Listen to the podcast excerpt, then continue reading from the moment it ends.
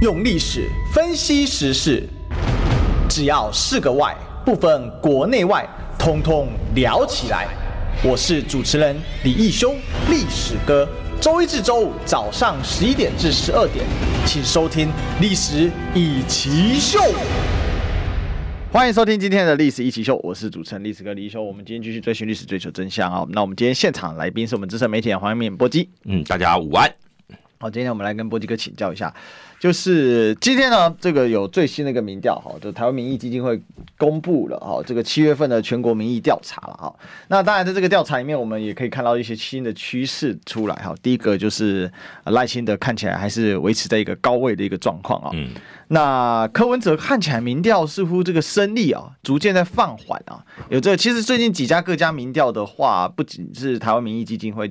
呃，包括这个除了没有呃，就是前后可参考这个新出来的这个台湾指标民调之外呢，大部分看得出来，或者是横向的把不同的民调看起来。目前看起来好像真的有放缓，因为比如说像那个风灿民调哈，这个最近算蛮新锐的，那柯文哲在六月的时候，六月底六二八到七月二号的时候是二十四点二，因为它是双周民调。七、月十一到七月十六的话是二十五点四啊哈，那看起来就是稳在那边，但是似乎呢有这个呃这个放缓的趋势哦。那我们先来请教一下这个波基哥，就是呃柯民调最近这个放缓的趋势，你你怎么看呢？是不是真的在放缓了，还是说就是只是暂时现象？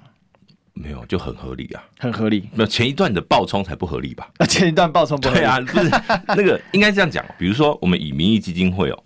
他在这个他这次科的支持度是二十七左二十七趴左右、哦对上一次是二，我记得二十八还二十九啦，就是说掉了一些。对，但是对于柯文哲的政党支持度，就民众党的支持度，嗯，都只有大概十七，上上一次大概二十二，我记22得二十二，对，嗯就是说柯文哲远大于民众党，是那这个这个趋势是一直都，可是越来越大，就那个差距。以前、以前柯文哲制度大概在二十上下的时候，对，那民众党的制度可能十五、十八、十七、十九，嗯有有些可能到二十，可就是说它基本上是呃小于柯文哲，但是差距没有那么大。嗯那现在变成说柯文哲的支持度远大于。民众党的支持度了，对嗯大概都在呃有十大概十趴左右的这个这个这个这个差距哦。那这就代表柯文哲有一股非民众党支持者力量，也许是中间选民，也许是这个蓝军的朋友加进去。那这群他毕竟不是，你知道吗那个叫不是死忠的啦，不嗯是西中的嘿民众党支持者，就是他们支持柯文哲，也许是一种有有有些如果在呃五月十七号以前，也许是呃这个看对猴对郭都有一些意见的哦，那个叫尬虎。然后呢，在五月十七以后，可能是郭的人想要一个出口，因为你没有四卡都，我就只能三卡都，我就只要找总要找一个人放着嘛， 要么我就不表态，要么表态我就往往哪一个方向走哦、那所以他他不见得是一个死忠的族群，但是你可以发现哦，柯文哲的民调在这个成长的过程当中，越来他的底盘越来越高，对，就是即便是往下掉哦，都还是有一定的程度。那这个对柯文哲来讲，当然是这个应该说是警讯，也是喜讯。嗯警讯就是说他要如何把这些人留住，那喜讯就是说这些人通常转过去之后要离开的那个那个比重哦，其实还还没有那么高。是嘿是是，所以其实短多长空，呃，不是说长这个短这个短空长多，就也是不长期来说，也不一定我这因个为进来不见得会出去哦。应该说这个趋势还在还要观察，因为还要才观察才刚开始啊。是是是，就是柯文哲的现象，因为这呃，你要记得五月，比如说我们讲整个政党的那个攻击，彼此攻击的呃力那个度那个叫那个叫剑靶，嗯，在五月是六六月中旬以前都是蓝绿互干，嗯，就是国民党打民进党，民进党打国民党，对柯文哲基本上在那个时候都是属于边缘 人，就是他没有他没有被受到蓝绿太多的这个关注，因为大家都想要边缘化他，对可是他的民调不会掉，然后呢，一直往上爬的过程当中，好，侯友谊因为魏耀案被打趴的时候，是那柯文哲一路往上爬的时候，那现在民进党把这个整个战术或者说这个侧翼网军呃政论节目，现在整个整个的焦点都放在柯文哲身上对。那一一旦是放在柯文哲身上的时候，对柯文哲就是考验，你没有办法确定柯文哲的的能量能不能抵挡住这些攻击？嗯，比如说，呃，等一下你你因为那个历史哥说想要聊北流啊或什么的这些议题哦，就这些议题你会发现哦，怎么会在现在才讨论？对，其实我相信这些很多都是都是放着啦，就是我跟你讲每一个政党都会有有一堆那个口袋里面哦，都会有一堆，比如说我要攻击谁，可以打哪些议题，那就是放在那边等。我有一些工具随时要丢出来的。对，就是就是一定会有一些，就是比如说啊，假设呃，今天居住正义侯友谊就会有凯旋院大巡馆，就是他会有一些固定的东西可以打，嗯，那那个东西不见得打的有效，但是他对于就是呃，让中间选民远离这个对手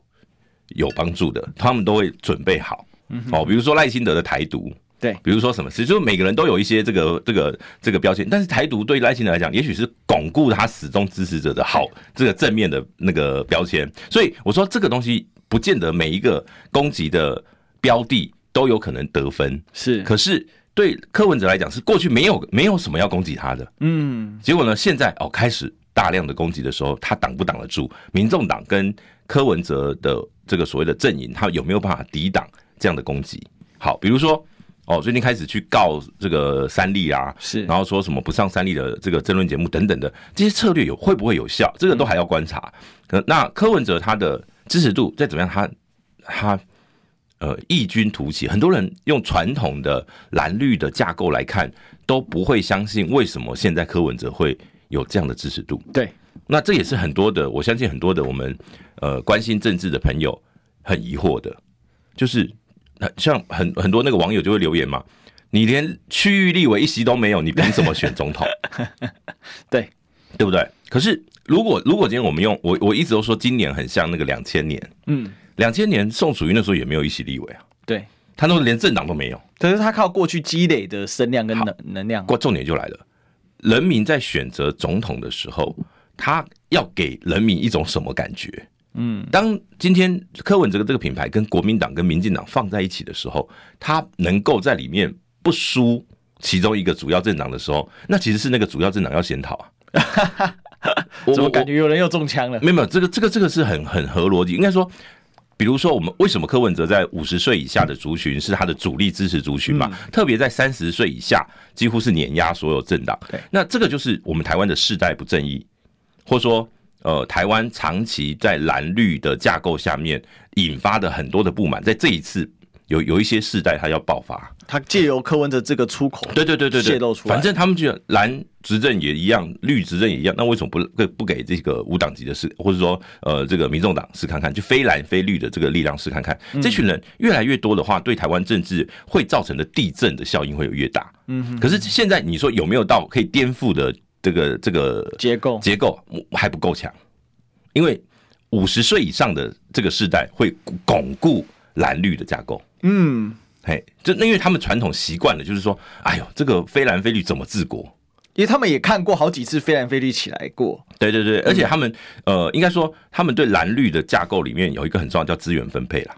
就是过去只有蓝跟绿执政才有资源分配的能量。对那他们这五十岁以上通常比较习惯于接受所谓的资源分配，嗯就是比较传所谓的庄脚票啦。嗯哼，嘿，这种这种这种组织，呃，比如说我们讲，我们常很多那个那个听众朋友会说啊，陆战柯文哲没有陆战，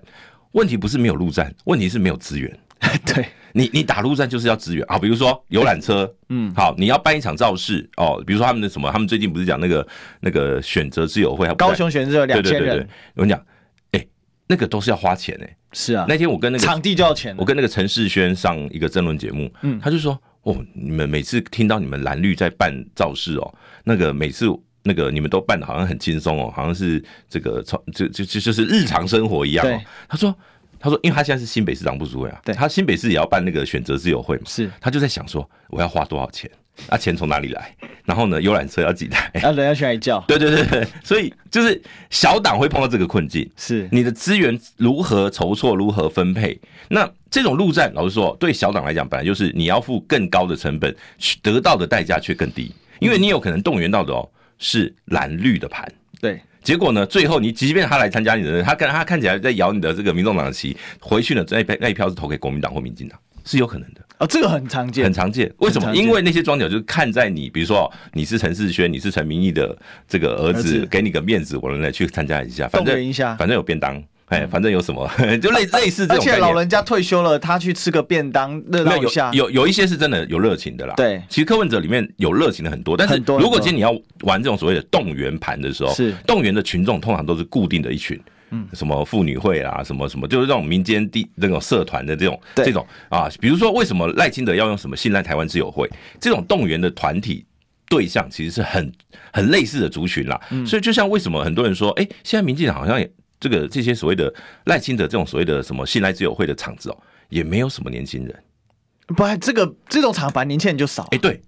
对，所以我所以我要讲的就是，如果今天哦，你柯文哲自己办，比如说像演唱会啊那种比较自那种比较活有活力的造势，我们非传统的这种造势的时候，你会发现，哎、台下就是年轻人。对可是你看哦，那个那个选择自由会哦。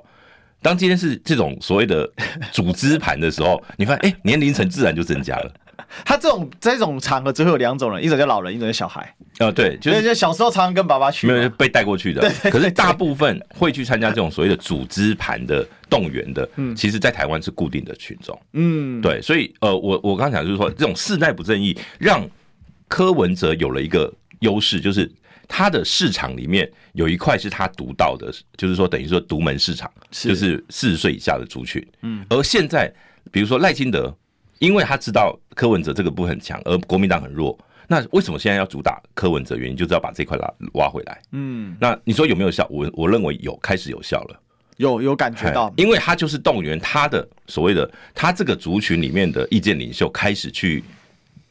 抨击柯文哲，比如说啦，比如说有很多不是所谓的网军侧翼哦，是比如说柯文哲他在这个北流那个当当初讲那个太监说的时候，是好得罪一群音乐人、太监嗯艺与文狗圈，哎，那些意见领袖对柯文哲的伤害会很大，因为他们其实平常并不是讨论政治，但是他这不经意间提到，反好，而效果更它好。里面的那个 follow 他的这个粉粉丝也好，或者说族群，他们可能主要是以这个什么觉觉醒青年、文艺青年各种各种的啊。那这些人，他们当他们在看到他支持的那个意见领袖。开始觉得柯文哲是一个不 OK 的总统候选人，他们原本即使对柯文哲有好感，都会开始重新思考。你不要忘记了，我们大概五十，诶，应该是四十岁以下的族群哦，世代哦，是大学录取率百分之百的时代，嗯嗯，就大家都是大学生了。对，你不要那个那个，就是你超过一百趴，不是不是，你想读大学都可就以读到大学，对对对除非只有你自己要不想读对，除非剩下除非就是你这高中职以后你就不想升学或者不讲生活没钱的啦之类的。对，所以那个那个呃高等教育完成的比率很高，是那这个族群不再是那个过去传统用。资源用动员就可以轻易把人带到这个活动现场的嗯对这个世代了，所以我觉得，呃，我们我们的政治人物也在重新适应，也许现在还在一个那个叫磨合期，是也许再过十年，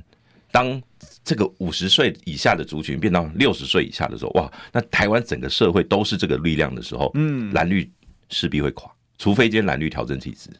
嗯，了解。这个其实我觉得波基哥讨论这个社会结构其实很有意思，因为我我觉得还有还有一个点啊，就是说台湾社会这个变化的快速的这个速度，其实我觉得超过了政治人物的适应速度，特别是传统政治人物。哎、这个我们就举一个最简单的例子哦，手机，嗯，智慧型手机才多少年？十几年吧。对，才十十三年左右，对差不多如差不多我说以普及啦，因为我我第一支智慧型手机在二零一零年开始使用。差不多一零到一二，大家开始换可换是机，比如说呃，比较早的那种所谓的科技，是有一些那个有一个族群是会比较早使用的，对商务族群或什么，可能二零零六、二零零八就开始使对用。零八开始有蛮多人。对对对，，那比如说我们以 iPhone 第一支手机那个时间点，大概就是二零零九、二零一零那个时间点啦。好，那个时间点以后，智慧型手机开才开始普及，台湾的政治就开始急速往朝向另外一个时代发展了，因为。手机改变了很多的这个使用习传播的方法包括媒体使用，包括很多很多。社群交友啊，没错没错，所以整个呃人与人人际互动的模式就改变了。嗯，我我我就我就很好奇哦，现在的那个呃高中以下的学生，还有多少人会手写写信？ 很应该很少，其实字也写不好。哎、我你知道我们以前哦，嗯，甚至连那个我我读高中的时候，可能还要写情书，还要用写信的哦， 就是你要你要寄给你喜欢的人或者怎样，你还可能还要写信哦。有有有现在可能都不需要，现在可能用 IG 传讯息或哎，怎么之类对的。他们现在都很直白，然对后在 IG 上好，丢。这个世代差异会会是近十几年才发生的。嗯可是他你会说，哎、那是年轻人？没有，没有，没有，没有，现在是连长辈都是开始用手机看这个政论节因为目这是啦。科技改变了人类的没错，生没活错，没方错式。。那他这个呃长辈族群，也许扩及的比率相对于年轻人没有那么高，是也许他们是五十趴、六十趴，但是年轻人是百分之一百。对，大家都有手那。机那这个这个时候发就会发现呢，传统媒体架构下的蓝绿优势，在这个族群是没有效的。嗯，所以年轻世代要么是不看新闻，要么是看只看自己想看的新闻。就同温层很严重，而且他推送也只推送同温层的东以西。前啊我们传播有一个叫做使用及满足理论啊，对，就是我觉得这个才是说，因你知道以前传播理论有很多什么什么魔弹论，什么就是说啊，你只要看到电视你就会被洗脑哦，这个有点像这个民进党说你只要被共产党接触你就会被洗脑那种对感觉哦。魔弹论其实是一个很退实的、很很很那个落伍的理论，对，因为人的认知哦，会找会挑选就是呃对我有利或者说自己能够接受的那个资讯，嗯，比如说，如果你今天是一个呃蓝军家庭，你要变成一个呃这个绿胜利决心绿营的支持者哦不容易，不是不可能，是不容易。对，好，可是呢，你得要有很多人去告诉你这个相关的论述啊或什么。如果你接触不到这些论述，你根本不可能直接你出生你就说，哎、我就是一个什么天生的台独对，这个完全是问号。这不可能啊啦，因为你没有接触过相关资讯。好，呃，这个这个只是我刚刚只是一个举一个例子，就所以我认为现在的所有的媒体的使用比较符合传播理论里面的使用及满足理论，就是是以前。因为电视台我们没有办法去，嗯，就是我们只有我们只有选台的啊能，check 来量， check 一个啊对，我们那只有样以前是选台，现在在网络时代是我可以决定我要看什么了。对，或是别人，通常现在变成说是那种社群软体或是赖群组，很多人会传一些影片进来，推荐你看什么。好，对，那当这个呃媒体使用的习惯改变的时候，我如你的这个政治，我们以回到政治工作者的这个宣传的部分，比如说柯粉哦，会把柯文哲的影片在他们的族群里面散步。广为流传。对，那请问，一样哦，侯呃侯友谊跟赖清德的支持者有没有这样的能量？赖清德有。赖清德有非那常个强。对，就是说那个那个他只要把这个自己的同温层的族群架构起来，嗯，那个就算今天电视台他们都不看电视哦，他们会有自己的一个频道的概念，对，就会他们就会看到，哎、赖清德今天去哪？赖清德他每天的那个那个会接收到就是赖清德今天在做什他么，那个脸书永远就是推这些东西没错相没关错的，，包括那个赖官方账号的对概念都是，他他要你就是订阅的原因就是我我要你看到我什么资讯。对好，那当然另外一种就是我我你的其实呃现在又回到了以前哦，他们讲大众传播，现在我们又回到了人际传播。嗯，人际传播就是这种社群社群媒体里面，比如说如果今天是你的爸爸传一个影片给你看，对，你你你可能看的那个动力不见得那么强。可是，如果今天是你的好朋友，传一个影片给你看， 哎、你一定先打开看看到底是怎么回事嘛，对不对？对这个这我想，这跟传统那种那种那种呃父那个叫什么父兄，就是那种长辈通常告诉你什么，你通常哎、会抗拒。是可是如果今天是好朋友嗯哦，传传一个讯，或者说同才传播。没错，然后尤其是那种呃，比如说有些是那种那种群主，他们很多就是我们就是一个什么样的同好会，那时候我们聊漫画的啦，对对对对聊火影忍然后者，然聊后什假么的设哦，比如说呃，最近有一个网红叫丁特嘛，对最近四叉猫开始打要打电动的嗯四叉猫开始要对付他了嘛。好，他的同温层里面几乎都不看政治新闻。几乎没有，好但是丁特会聊。好，当他开始讲哦，我们的政府花了几什么多少亿打炸乱七八糟，然后我还是支持柯文哲哦，那那个他的同温层里面对柯文哲的好感度可能就会增加。嗯，所以当今天你能够扩及到不同层呃不同的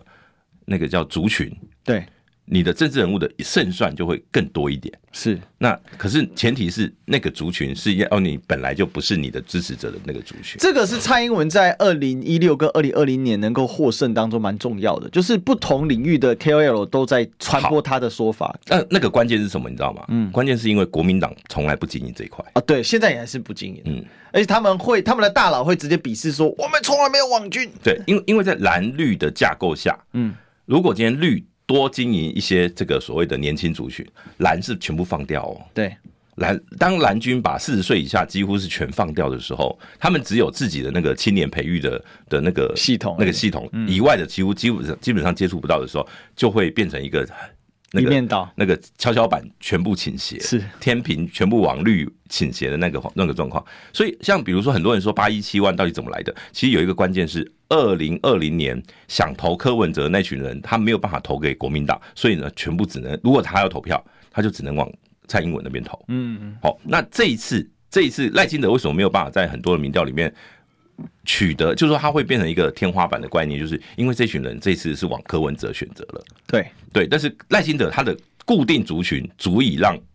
让他支撑，就是他在四成以内的、这因为个，它基本盘很大，，对，就是他这个所谓的绿营，他们哎、因为他经营了太久了，是这个所谓的同温层的。呃，论述或者说那个传播的方式，他们已经经营了十几年，包括连疫情期间，你都会发现这这这个这个这个模式是有用的。他们就肯定阿丢嘛。哎，比如说，比但是如大家说，骂陈志忠很烂，但他觉得他对超好比如说，他们现在还是认为林志坚论文没有抄袭。啊，对啊，对啊哎，他们对啊还是认为这个 BNT 是在上海或者是什么深圳分装的，分装的对，就是有很多的讯息，他他认们为陈世忠是最棒的一个防疫长官，对，对都是都是指他们挥他官嗯们觉得国民党太太过分了，居然把陈世忠什么污抹蔑啊黑什，么，真的真对，的这可是这个同温层这次有没有效？有效，而且非常有效，因为它就是在你的认知，你是你说认知作战哦，我们不要把它简化成好像都只有这种 所谓的呃国与国之间那种战争型的认知哦，其实都有嗯在选举上面使用，就是我要让你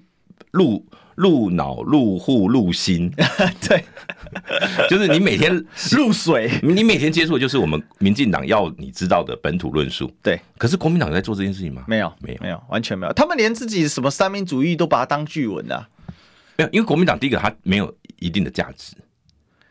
就是它的价值现在是混乱的。因为比如说哦九九二共识坏掉了，哦不，但很多人就说不要提，不要提。对，然后三民主义太旧了，不要提，不对要提，对对，然后然后呢？现在他们呃，我觉得现在的国民党比赖清德更务实，嗯，因为他们不谈不谈价值，只谈选票。他们只谈会不会赢，对对，没有，就是所有赢就被唾弃了，所有要选举的人只在乎选票，对，所以对怎么样选票极大化？可是当你今天那个是在地方选举，这就是为什么国民党在地方选举很强，选的还不错，嗯，那可是在这个这个中中央央层级的选举哦，通常不会有太好的结果的原因。因为国国家级的选举，你一定要高举意识形态跟路线问题。呃，价值很重要啦，价值很重要，就是你看，大家看这个欧美的这个选举，几乎是所谓左派右派，因为它一定是有路线价值的问题。对我我我们哦，台湾过去因为戒严时期，这个导致台湾没有左派，对，那所以五十岁以上的都族是群右，派，也不是说都是右派，有啦，是左左派极少，那个不极少没有办法极影少响政治，但是他们大部分都是说，哎、你能给我什么？就是在对选举里面，就是关键，你能给我什么？对可是呢，这个年轻人要问的是，你想给我什么样的价值？对，你要给我什么路线？对，以前都是嗯用比较物质性的，哎、你给我三千，你给我五千，我去投你那张票，这个为什么？重阳敬老金，没有老农年金，对，就是说这种这种这种所谓的呃傻逼式的有有没有用？有用，有用，非可常有是可用。是，在对年轻世代，他们就会思考，我钱拿了，我不一定还是要投你。对，就是可能那个会有一些用啦，但不完没有办法像以前这么有用啦。呃当然，当然，当然，对啊年年轻人更在乎的是，呃，我比如说你，你今天像你知道，最近很多人都收到那个什么就学贷款，那个很多银行都会发哦，因为现在、呃、最近那个就学贷款的扩大补贴哦，就是很多都会收到一个通知，哦，你这个呃多少钱，今年的本息都有政府帮你出，哇，对，这么狠啊，呃，而且连那个在职专班的都一样，这么狠啊！嗯，哇，现在读在这边也太幸福了 吧？不是一次，它就是政一府次性的政买府单帮你一次补贴一年的啦，是，就是那个疫后特别预算的那个、那个、那个，之前他们公布的，那最近很多人就收到这个通知啊，就说，哎呀，这个银行就通知你有这个多少钱哦，今年政府帮你这个缴，哎，所以这个你说对年轻世代，哎，他说啊好啊，那你就缴啊，可是我票要要怎么投，不见得会因为这样我就支持执政党，对不见得。不见得啦嘿，但但是确实会有一点吸引力啦。对，但当然，我觉得还是可惜的是，国民党在在野之后，还是习惯于资源分配的模式啦。对他他明明没有资源了，所以就会最后就会导致一个现在的呃朱立伦的困境，就是被地方诸侯、地方派系绑架的国民党，嗯，然后他就没有一个战略观，永因为远都党在中央啊打小战你党术中。央没有资源嘛，对，那你要怎么跟这些地方派系沟通？你就只能好，你地方，你比如说你你地方支这个派系去支持的候选人当选了，你就可以得到资源。对，好你只能靠执政来获得资没源错嘛。。然后你说，你说朱立伦有没有有没有想要改变这个？有哦，比如说苗栗他提了谢福洪，然后呢完全被。打趴， 然后结结果是中东锦当选，对，因为地方派系不理你 啊。然后呢，结果你看哦，国民党的比如说这个这个朱立伦或什么，当中东锦当选之后，又要去拜会过中东锦，对，你我又得要跟地方派系妥然协，后搞不好过个半年一年又同舟机会又回来了。呃，也也许会这样，但是最后就是我，所以我说国民党现在更务实，对，就是谁拿选票我听谁 的，对不对？所以其实这一场讨论里面，刚才其实我们跟波姐讨论里面可以发现，事实上，它还有一个很大的问题是选民结构跟整个社会的改变，然后还有蓝绿在经营路线上极大的差异啊，导致了今天的结果，也创造了柯文哲从十二趴耀然而起哦，加了一倍啊，现在到二十五趴、二十四趴、二十五趴，基本已经保住了，而且甚至可能更高。哦，那这个是一个很大的一个关键哦。那该有一个更大的关键就是广告还没进，什么进广告？你知道吗？不花一毛钱，听广告就能支持中广新闻。当然，也别忘了订阅我们的 YouTube 频道，开启小铃铛，同时也要按赞分享。让中广新闻带给你不一样的新闻。用历史分析国内外，只要是个“外”，统统聊起来。我是主持人李一修，历史哥，请收听《历史以奇秀》。欢迎回来，这里是《历史一奇秀》的现场，我是主持人历史哥李一修。我们继续追寻历史，追求真相。我们今天现场来宾是我们资深媒体人黄阳明波记。嗨，大家早安。 So，我们刚才其实，在讨论这个柯文哲的民调怎么来的哈，就突然耀然而起。其实刚才讨论的一个结果，其实就可以看得出来，不是单纯只是说靠柯文哲增加的增量，而是有一个移动的效应啊。其实大大短时间内大幅度民调增加，大部分都是这样嗯啊，就是一个族群整个进来，它是一个族群移动的现象。那可是现在感觉这一批族群移动的现象渐渐在趋缓，因为我们刚才有把这个国民党的一些问题讨论一下，也就是为什么蓝营的选民会有一部分避难到柯文哲这边来，嗯，那一部分可能就留下来了，那一部分可能还是没有这么粘着。但不管怎样，好，它呈现出来的是柯文哲还蛮高的，那民众党大概在失效的时候，大概有个五到七趴之间的 gap 哦，就是在民众党跟柯文哲之间哦。可是不管民众党或柯文哲现在遇到一个现象是，这个民调的增势趋缓。那要能够打败赖清德，看来是不是需要下一个增加的亮点，或者是增？我们说用如果用经济学的说法，就是那你的增量市场在哪里？没有很理解嗯简很简单啦、现在就是要说在野阵营哦，你各自单打独斗都不可能超越赖清德的时候，才会跑出在野整合的论述嘛。那这个呼声会越来越强，呃，会，但是那个呃上面要实际要整合很难障碍很多，是嘿，那我们就一个最简单的，比如说今天那个嗯讲侯科配不可能嘛，嗯，侯办直接讲了嘛，哎，科侯科侯配不可能，好对来了，你民调比较差的人跟你说我要跟民调比较高的人搭配不可能，好，再也整合就不可能了，不就不可能了吗？对不对？嗯就是说至少蓝跟白要整合，你就要先过这关。侯友谊那边说，就是我当老大啦，你柯文哲只有当副手的命啊，民众党要吗？不这没会办法谈啊不可能嘛。所以我跟你讲在野整合到目前没有没有任何可能进行的。可是呢，我说这种这种是属于官方的在野整合。是，好，另外一种另外一套的整合模式叫做支持者自行整合，嗯哼哼哼，这个就是所谓的高高虹虹安安模模式式或蒋万安模式。嗯，那可是前提是在于说，那个你你的民调要至少你要到第二名跟第三名要拉开，那到一定的程度，而且要能够超越第一名，对，那个西瓜效应就会让支持度更高。比如说高虹安他，我我其实我还最近我还去看了一下那些封关民调，哦高虹安跟沈惠虹大概都在四趴到五趴之间的差距，差异可是最后赢是赢到十趴，嗯，那个是会拉大的，最后那个得票率因是为会拉大的林根人完全被放弃嘛，哎、也不是放弃，林根人得得得票率跟他最后的民调其实是差不多的，差不多，所以是中间选民大量的移动到高啊那个叫环西瓜效应，是，那个叫西瓜效应，会有一群人本来民调我从来不会表态的，但是高安之后气势好，没有到最后投票下去的时候，他就会看嘛，比如说哦，今天高虹安看起来是会当选哦，那我们应该往高虹安投，因为最后那个气势确实在高虹安这边嘛，没不在沈错宏没错，所以以我说这个这个效应会变成最后关键。是如果今天在野在整个架构上没有办法成成立一个整合平台或是合作的模式的话，那当然就只能靠支持者自行处理。可是自行支支持者自行处理哦，会很容易受到资讯的误导。对，哦，比如说最经典就是二二零两千年哦，马英九一份民调就说连战领先哦，结果连战就没有被气得很干净，然后呢，所以宋楚瑜就就挂了。好，这个这个埋下了宋楚瑜跟马英九的第一个恩心怨结，哎，第二个恩怨就是二零零四年那个郑春琪老师跟金，他们认为是金溥聪指使的所谓的废票运动，废票运动，哎，然后说那个废票加上那个差距的票，不、废票大于那时候废票我就三十几万票，这有史以来最高嘛，嗯对对，那因为那个连宋跟阿扁，即便两颗子弹，也不过阿扁也不过赢，好像我记得四万多票吧，对四五万票。所以那个当废票 大量增加的时候，他们就会觉得啊，你看又被你废票运动搞了。所以为什么？这就是为什么金普聪进入侯友谊团队之后，侯友谊团队的仇恨值更高。 对对对，好，这这个这个这个当然这个历史啊，可是我我我我们就回到那个在野整合支持者要怎么样去自行抉抉择，这个其实是一个那个叫乌合之众，乌合之众的理论就是这群人。你要你要他往东就往东，要他往西就往西，那是由上而下。可是当他们自行自行决定的时候，总会有一群人说侯友谊会赢啦，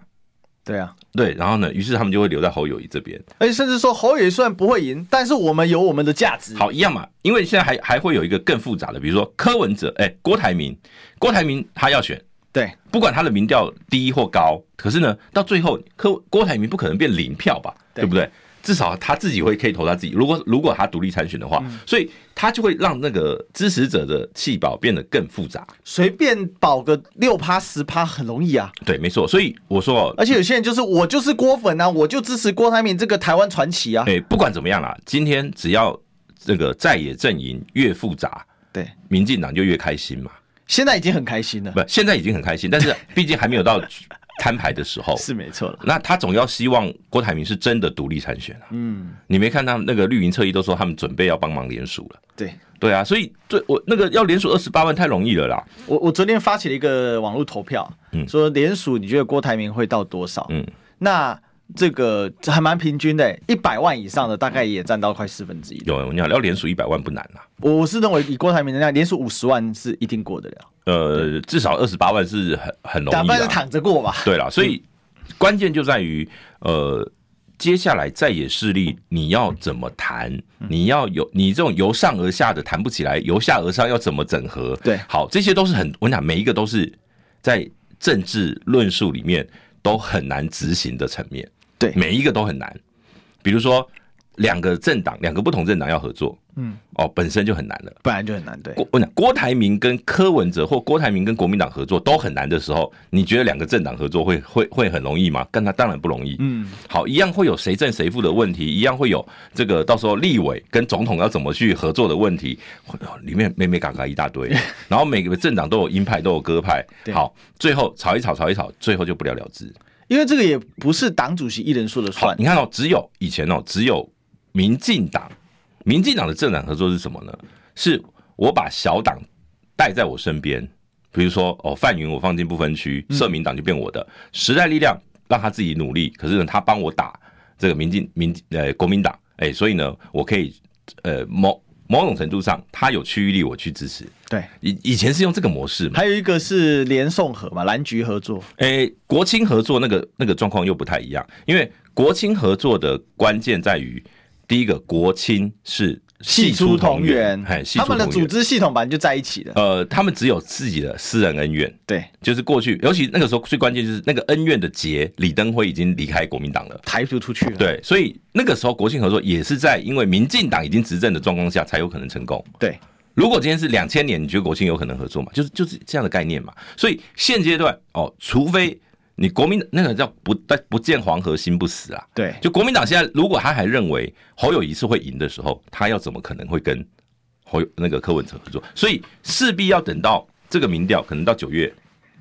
柯呃他们现在认为说全代会团大团结了，你们不能唱衰啊，我们民调现在要变要变第二喽。目前看起来好像确实有一点点往上走的趋势，但是可能搞不好到二十趴就停下来了。诶，呃目前第一份，呃，目前还没有一份全代会后的民调，对对，所以还不要急，嘿，不要急。现在所有的民调都还没有办法呈现是全代会后的趋势，所以比如说 T 台好像是这礼拜会公布嘛，我们就等着看。可是对于侯友谊来讲，我觉得关键就是他八月底以前，像现在亮哥说的，他说八月底以前你至少要回到二十五。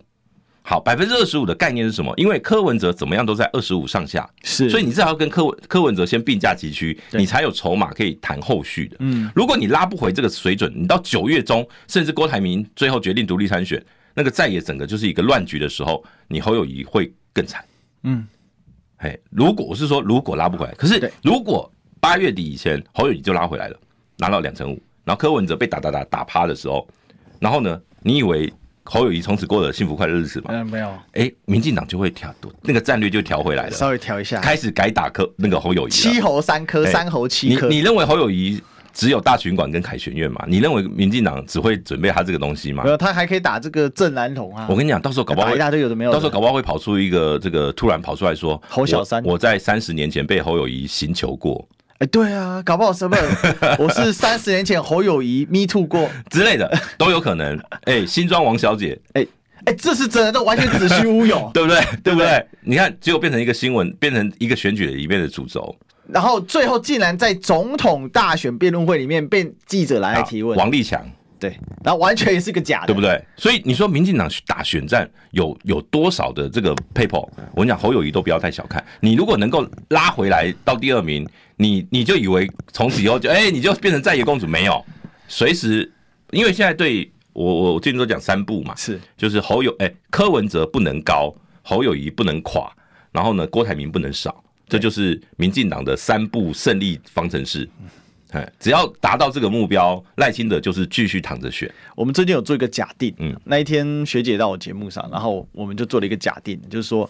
那会不会有一招就是抹黄柯文哲？嗯那就如果柯文哲如果高的话，这选举前最后一天突然一个小姐戴当着年我跟你讲啊，当戴年戴着帽子出来，然后戴着口罩，然后呢旁边带一个，搞不好甚至带一个小孩，我跟你讲啊，柯粉都还记得啦，当年那个。那个蔡正元，二零一四年柯文哲选市长的时候，是就曾经公布什么柯文哲的什么情书啊， 哦，对对对，嘿 哎然后，然后这个最后一天，然后就说我讲完这个不是为了谁，是为了台湾认清这个禽兽。然后呢，讲完之后就坐飞机去日本了。嗯，你真没拿没辙哎、嗯，然后他这也不是政党的记者会，他就是找一些政党的人出来陪他开记哎者我会啊我。我其实过去了，我跟你讲，很多的呃打就是这种这种互打哦，对，党内出手会更狠。是嘿，比如说以前讲新票案，就这种决定选举关键胜败的因素的这种这种负面选战，嗯比如新票案哦，那是国民党自己党内互打。那这个这个两颗子弹哦，是属于这种所谓的突发状况。是好、那当然，我认为其实你说两颗子弹，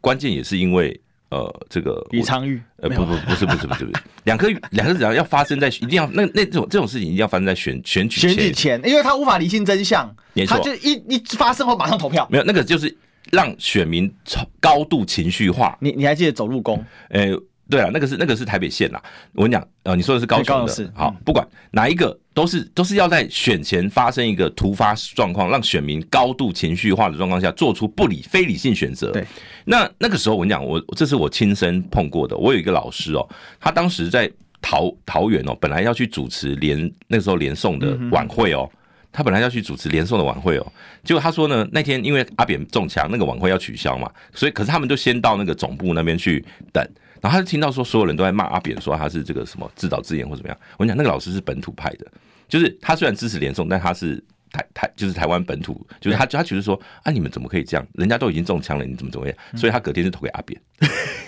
本来是要帮连宋主持造势的，都都你要说归队，所以我跟你讲，这种情绪操控有没有用？有用， 这种人真的我有知道，是哦有我有长是辈有是的这样的。对，是有的。所以他们当初支持连战，是因为连战也是本土啊，嗯，就我说一样的概念嘛。所以当今天选选举的那个那个呃差距越小，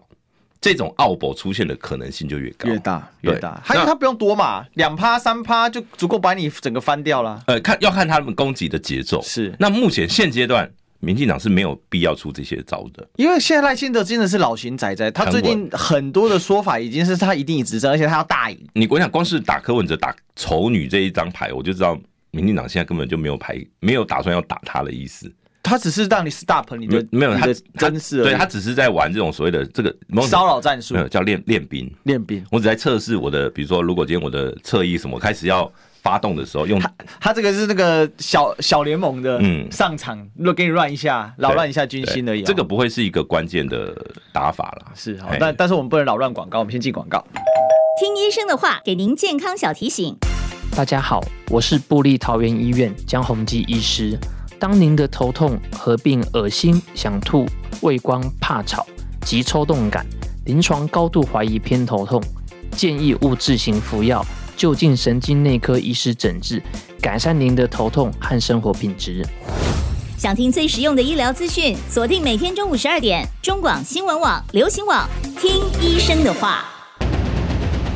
用历史分析国内外，只要是个“外”，通通聊起来。我是主持人李易修，历史哥，请收听《历史以奇秀》。欢迎回来，这里是《历史一起秀》的现场啊、我是主持人历史哥李一修，我们继续追寻历史，追求真相。我们今天现场来宾是我们资深媒体人黄阳明波基，大家好，好，我们今天来继续来请教波基哥。我们刚才有提到这个骚扰战术的部分啊，那最近其实呃柯文哲受到两大这个事件嘛，好，一个就是丑女风波啊，好，其实这个是从七一六延伸出来，另外一个呢是北流风波。我们先把丑女给讲完好了。那您您觉得就丑女这件事情，对于这个柯文哲会不会有一些杀伤？因为柯文哲确实过往讲了很多啊，讲白了就男性沙文主义的话， 那你怎么看？呃，第一个是说，柯文哲如果连这样的攻击都抵挡不住的话，就真的也很难选总统了吧。嗯就是这些，其实你说柯文哲以前有没有这些言论？有啊，但是他你说他从一个政治素人，你其实你知道，他们很多人去整理他那个 什么柯文哲丑女言论什么什么一栏哦，那个什么十大什么什么几几大的哦，有没有两二零二零年以后的？没有。因为柯文哲修正了嘛，不是不是不是修正啦，就是说柯文哲，我们也不用帮柯文哲讲话。柯文哲他慢慢的他知道哪些东西可以讲，哪些东西不能讲。他以前是有一些他是自己管不住嘴，呃，其实柯文哲私下也许都还在讲这些事情，但他至少不会让人家 被爆料，或者说不会跟非同温层的人讲。曾经有流落过，波金应该还记得说，这这个在对党内某立委的助理管好你的狗，对啊，所以他他其实他他有很多呃所谓的人格缺陷。对柯文哲有很多人格缺陷哦，他他不完美，但是为什么年轻人喜欢他？是因为他的不完美，我大家都知道。成就了那个真所以实感你。要你要知道，那个丑女的标签其实对她来讲意义，对喜欢柯文哲的人完全没有没有无什么感影响啦无感嗯那完全没有意义。甚至你会，我我认为哦，在一直用这个丑女标签一直打柯文哲哦，会打成会把他打成高红安，嗯嗯因为你变成是越为打而打。嗯嗯，那嗯他们就去看说你你们这个，比如说攻击他丑女的人是谁？对，哦，你们是站在民进党这边还是谁站在谁这边？你去打哦，他们最后就是把民进党的票。也许有一些朋友他就说，你们不要投民进党，民进党很坏，怎样怎样怎样。你知道，对柯粉来讲哦，他们这个这个完全丑女是贴不上去，但是他们用意是什么？那那些没有接触政治中间选民，对，那一看到柯文哲，他们可能想说，哎、柯文哲他讲过这种话，他不是哎、真的吗？他以前有讲过这种话，哇，太过太过分了吧？哦，好，如果有有人嗯特有别是那种女性不关心政治哎、的，嗯不一定，不一定是女性。现在有很多男生也很有那个对女权啊、女是啊权意识是啊，啊他们也是没有。现在应该是说，现在年轻一辈对性别平等的意识都比我们这个时代要来得好。嗯嗯，嗯那他们就会觉得，你看柯文哲居然跟他想象中的不一样哦，所以我所以我说，民众党如果抵挡不住这种炮火，你也真的不用想再往上爬了。对对，因为这个这个东西如果还会造成，呃，现在我说柯文哲叫虚的，他的领先是有一点虚，没有错，嗯但是他的调，他现这次即便有一有一些民调陆续在七呃七一六以后开始做，他是掉了一点点而已，对，他也没有崩盘哦，注意他没有崩盘哦，他跟那个侯友谊一个胃药案就掉十趴八趴，那个完全不一样哦。所以这一次柯文哲的丑女，我认为这个叫花絮啦，嗯哼，他撑过去，基本上他反而是让他未来哦，他的这个底盘会更高。对，哎，可是如果他连这个民众党都撑不住的话，就表示民众党没有抗打能力。哎，这这个就是一个测试。哎，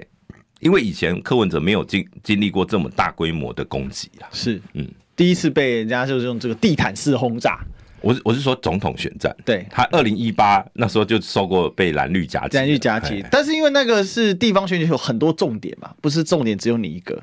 就是会这个新闻不是只聚焦在你身上了，嗯因为候选人太多了。但总统就这几个吧，玩家就这几个。没有，主要是因为为非台北市民的选民其实不是很关心。哦，没有没有没有没有，你知道现在有一个论述哦，是说，呃，很多人说我们从来没有投过柯文哲，哦，对啦，以前只有台北市民可以投柯文哲对，他说很多外县市的想要支持柯文哲，就是对我们要把这张票还给他，因为一八不是一八年，因为还有韩国瑜效应，所以他其实那个媒体是很分散的。对，但是从二零一四、二零一八那时候，整个2020年轻世代他们投票都有一，你你知道以前那那个政坛都讲柯文哲效应，就是那个陈明通不是也做了一个论文，对，林志坚不是也做了一个论文， 对不对？他们就是他们就是用那个什么柯文哲的扩外溢效应有没有外溢现象？所以柯文哲这个外溢效应对很多年轻族群、非台北市民的选选民来讲，这是他们第一次有机会可以自己投票给柯文哲、啊。对这个效应会不会发生，就是可以观察的。嗯哼哼哼。那最后一个是北流问题，嗯，哦，那波基哥你怎么看？现在因为北流问题，这这个蓝绿议员说要求都要弹劾柯文哲哦。那我们知道北流其实已经大家就台北流就台北流行音乐中心呐、好，那总共就是因为它这个工程延宕嘛，所以它的这个建设经费从四十五亿加到六十亿哦。那这里面呢，哦，这个。呃，有这个就有人说，因为柯文哲任内有变更这个设计啦，所以没有他这个，那这个案子哦，要讲就讲一集都讲不完，一集都但讲不完但我讲很简单的逻辑你啊，直接把它结论告诉大第家。一个是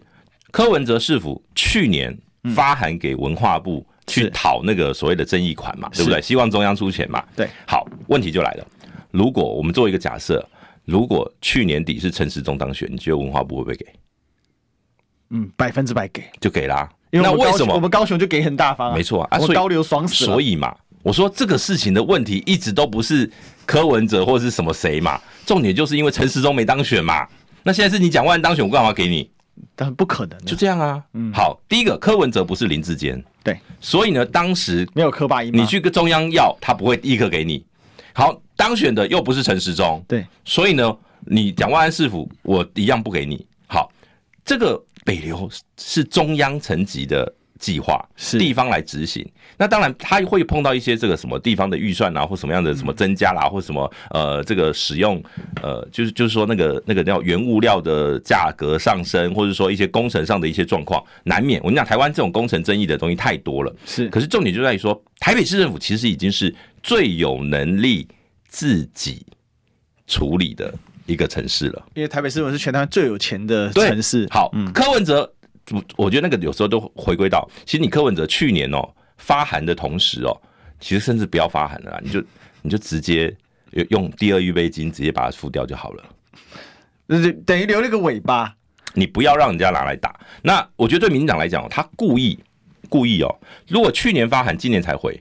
我就是在等